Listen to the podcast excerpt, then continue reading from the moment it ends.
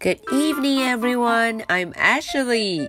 Today is Monday, May the 7th. Are you ready for tonight's story? Let's do it. The Wish Fish. Okay, do you see the fish on the cover? 大家看到封面上的这条鱼了吗？A fish. It looks really beautiful. 看上去很漂亮吧？ 这条鱼啊，它很特别，因为它的名字叫做 the wish fish，哦，许愿的鱼。大家可以对着它许愿，make a wish，它就会让愿望成真了。好，我们来看看这个故事究竟讲了什么呢？The wish fish。This story is about Bob. Bet, the sea, big fish, small fish, and a magic fish. 嗯，今天的故事中有这么多主人公，Bob, Bet，这两位大家看到了吗？坐在船上，Bob，Hello Bob，Bet，Hello Bet。啊，这船在哪儿呢？Sea，大海里头，Sea。 海里面有很多鱼，有哪一些鱼呢？Big fish，大鱼；big fish，small fish，小鱼；small fish。还有一条有魔力的鱼，a magic fish。Wow。Bob and Bet live by the sea. 瞧瞧，Bob 和 Bet 他们住在哪儿啊？住在海边，by the sea。They like fish. Ooh, they really like fish. 他们有很多很多鱼吃吧？他们很喜欢吃鱼。They like fish. Bob fishes all day. 啊，Bob 每天都要钓鱼。Bob fishes all day。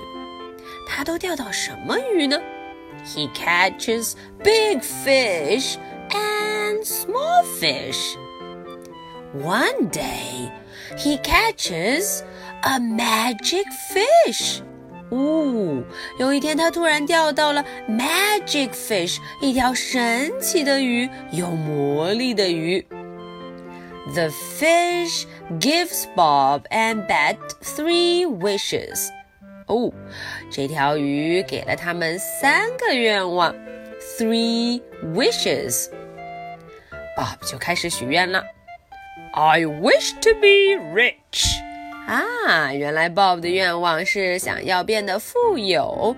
I wish to be rich. 哒哒！呜，他们破旧的小屋子里突然就变样子了。Bob 确实变得富有了，He is rich。接下来轮到 Bet。I wish to be richer。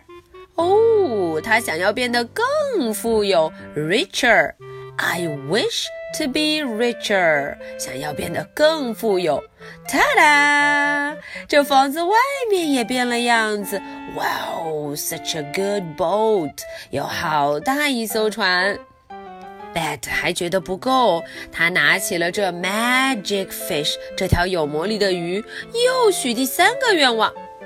I wish to be richer still。She says，她还要更富有吗？I wish to be richer still，还要更加富有，richer。呜，不知道这愿望会不会实现呢？Too greedy，said the fish。Uh oh，我们的 fish 说了，嗯嗯，too greedy，太贪心了，too greedy。 呜，这一瞬间，所有的东西都变成了原来的样子。大家看，这条有魔力的鱼，the magic fish，就跳走了。Okay, that's the story for tonight. So, are you ready for my two questions? Question number one What is the story about? 啊，今天的这个故事中都提到了哪些东西呢？在故事的一开头，艾什莉就告诉大家了。Question number two. What did they wish? 嗯，这 Bob 和 Bet 两个家伙都许了哪三个愿望呢？All right, I'll be waiting for your answers. This is the story for Monday, May the 7th. So much for tonight. Good night. Bye.